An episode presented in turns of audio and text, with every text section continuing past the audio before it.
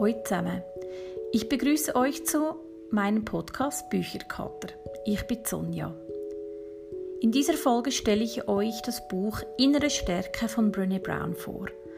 Das Buch hat 182 Seiten und ist im Kalaisch Verlag erschienen. Die Autorin Brené Brown ist sicher vielen bekannt durch ihren TED-Talk, den sie vor einigen Jahren gemacht hat. Wenn nicht, kann ich nur herzlichst empfehlen, ihn im Internet aufzusuchen einfach unter Brené Brown TED Talk. Oder für diejenigen, die Netflix besitzen, es ist relativ neu auch ähm, ja, eine Folge erschienen, in dem sie wie ein, auch einen Speech oder einen Talk gibt, ähm, der auch sehr, ähm, ja, ich würde sagen, lustig und ergreifend zur gleichen Zeit ist. Ich finde beide sehr interessant und würde sie von Herzen empfehlen.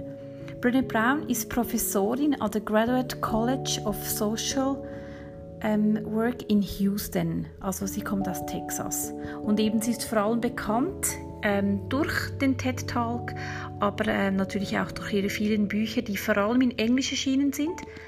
Aber ähm, so gewisse Bücher wie das, das ich vorstelle, sind auch auf Deutsch erschienen.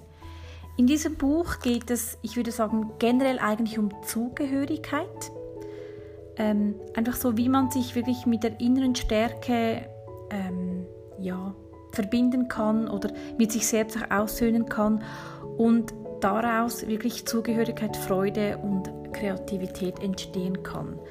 Ähm, es ist sehr flüssig geschrieben, sehr leicht zum Lesen. Ähm, es löst schon gewisse Gedankengänge auch aus, aber ich finde, es geht jetzt nicht so in die Tiefe, ja, wie ich jetzt eigentlich Ihren TED-Talk zum Beispiel ähm, empfunden habe, da habe ich viel, da habe ich mir wirklich Gedanken gemacht, habe ich Sachen aufgeschrieben, da habe ich auch mehr, ähm, also damals hatte ich einen Zugang noch zu Studien an der Hochschule, da habe ich wirklich auch Studien zu diesem Thema herausgesucht. Ähm, diesen Zugang habe ich im Moment nicht mehr, aber ich denke, in diesem Buch, das ist sehr, äh, ja, für viele geschrieben, also da kann sich auch, ich denke, viele Männer oder auch jemand, der sich nicht unbedingt mit, ähm, ja, sich jetzt wirklich mit sich selbst ähm, auseinandersetzen will, aber doch generell sich für ein psychologisches Thema interessiert, ähm, wird, wird fündig, sage ich mal.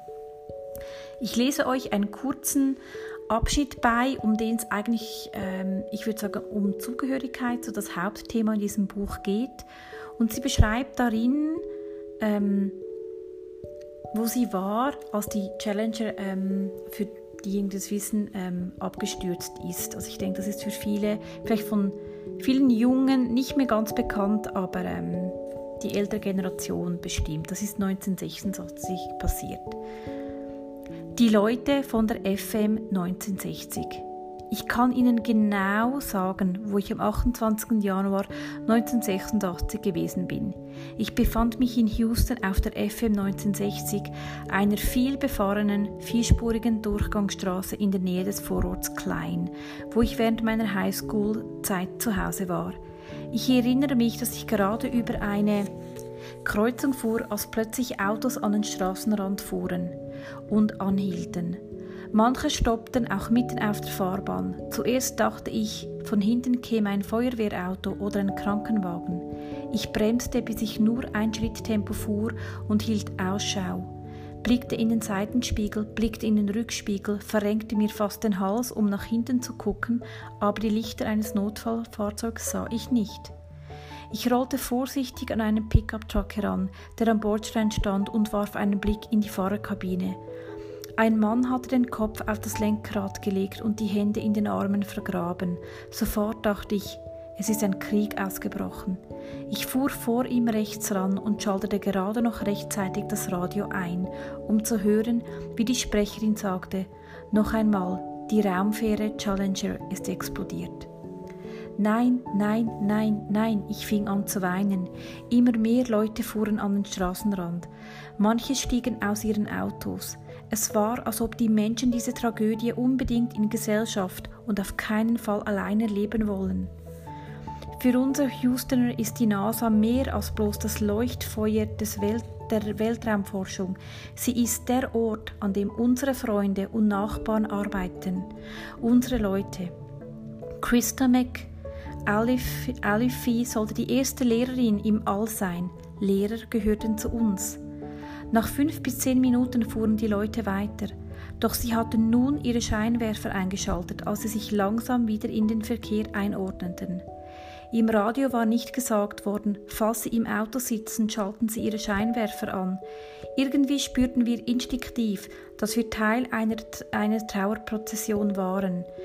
Ich kannte diese Leute nicht und sprach noch nicht einmal mit ihnen, aber wenn man mich fragt, wo ich war, als die Challenger-Katastrophe passierte, werde ich immer sagen, als diese Tragödie geschah, war ich bei meinen Leuten, den Leuten von FM 1960. So, dies ist eine Geschichte, die sie beschreibt und ähm, ja, die hat mich schon Gänsehaut ähm, ausgelöst. Also ich war da selber ja 1986 zwölf Jahre alt, ja, wenn ich das richtig ausrechne, genau. Und ich kann mich schon noch daran erinnern. Also vor allem habe mich, hab ich mich auch danach beschäftigt, ja, was sind denn für Momente, die, die ich finde, nicht nur bei mir, die in vielen anderen ähm, präsent sind. Also für mich war zum Beispiel als Prinzessin Dai verstorben ist, da weiß ich noch haargenau, ähm, wo ich war. Also ich hatte eben gerade Nachtwache gehabt und ich hab, äh, bin aufgewacht und habe ja, es eingestellt. Also ähm, sie ist in der Nacht dann verstorben. In der Nacht habe ich gearbeitet, aber als ich so kurz gegen Mittag das erste Mal erwacht war, habe ich die Neuigkeiten erfahren und ja, das hat mich wirklich zutiefst also berührt. Ich konnte danach auch nicht mehr schlafen und ähm, ja, ich habe das noch sehr gut in Erinnerung. Ähm, ebenfalls dann auch als das Swissair Grounding war hier in der Schweiz, das hat mich wirklich auch so zutiefst berührt. Da habe ich wirklich das Gefühl gehabt, die ganze Schweiz geht unter oder hops. Also das war für mich, ähm, ja, Swissair war Identität. Ähm, eines der einzigen Dinge, da, da ich wirklich stolz darauf war, Schweizerin zu sein. Und ähm, ich konnte kaum glauben, dass diese, diese Airline äh, aufgegeben wird. Also das war das auch eines der wenigen Male, die ich wirklich auf die Straße gegangen bin und mit protestiert habe. Und dann auch noch, ähm, ja halt 11, also 9-11. Ähm, das war für mich auch so ein, ein Moment, in dem ich genau weiß, wo ich war. Und gerade bei 9-11 habe ich nachher das Gefühl gehabt, da hat sich so ja, viele so ein Zugehörigkeitsgefühl. Also da, da hat man sich mit Amerika verbunden oder überhaupt im Westen. Also da, diese Tragödie, ich denke, die ging wirklich vielen, vielen nach.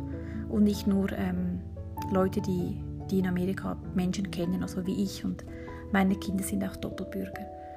Aber ich denke so, ja, das Gemeinschaftserleben oder eben die Zugehörigkeit, die auch in solchen Momenten, leider in schrecklichen Momenten, uns auch bewusst wird, aber hoffentlich öfters auch in schönen Momenten. Und so hat mich das Buch immer wieder mal auch so nachdenken lassen.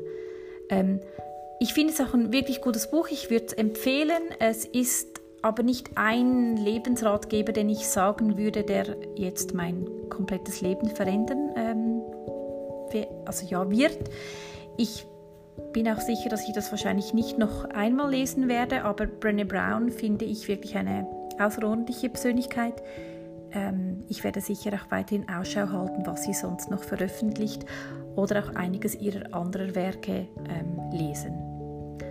So, meine Lieben, ich hoffe, das hat euch gefallen, diese Büchervorstellung. Ähm, ich melde mich bald wieder. Ich kann euch heute leider das erste Mal nicht genau sagen, was ich euch wirklich das nächste Mal vorlesen werde, weil ich habe mir viele Bücher gekauft in letzter Zeit und weiß im Moment wirklich nicht, welches ich als nächstes lesen werde. Ihr müsst euch also wie ich überraschen lassen. Ähm, danke vielmals und ich freue mich, euch wieder auf meinem Podcast begrüßen zu dürfen. Bis bald!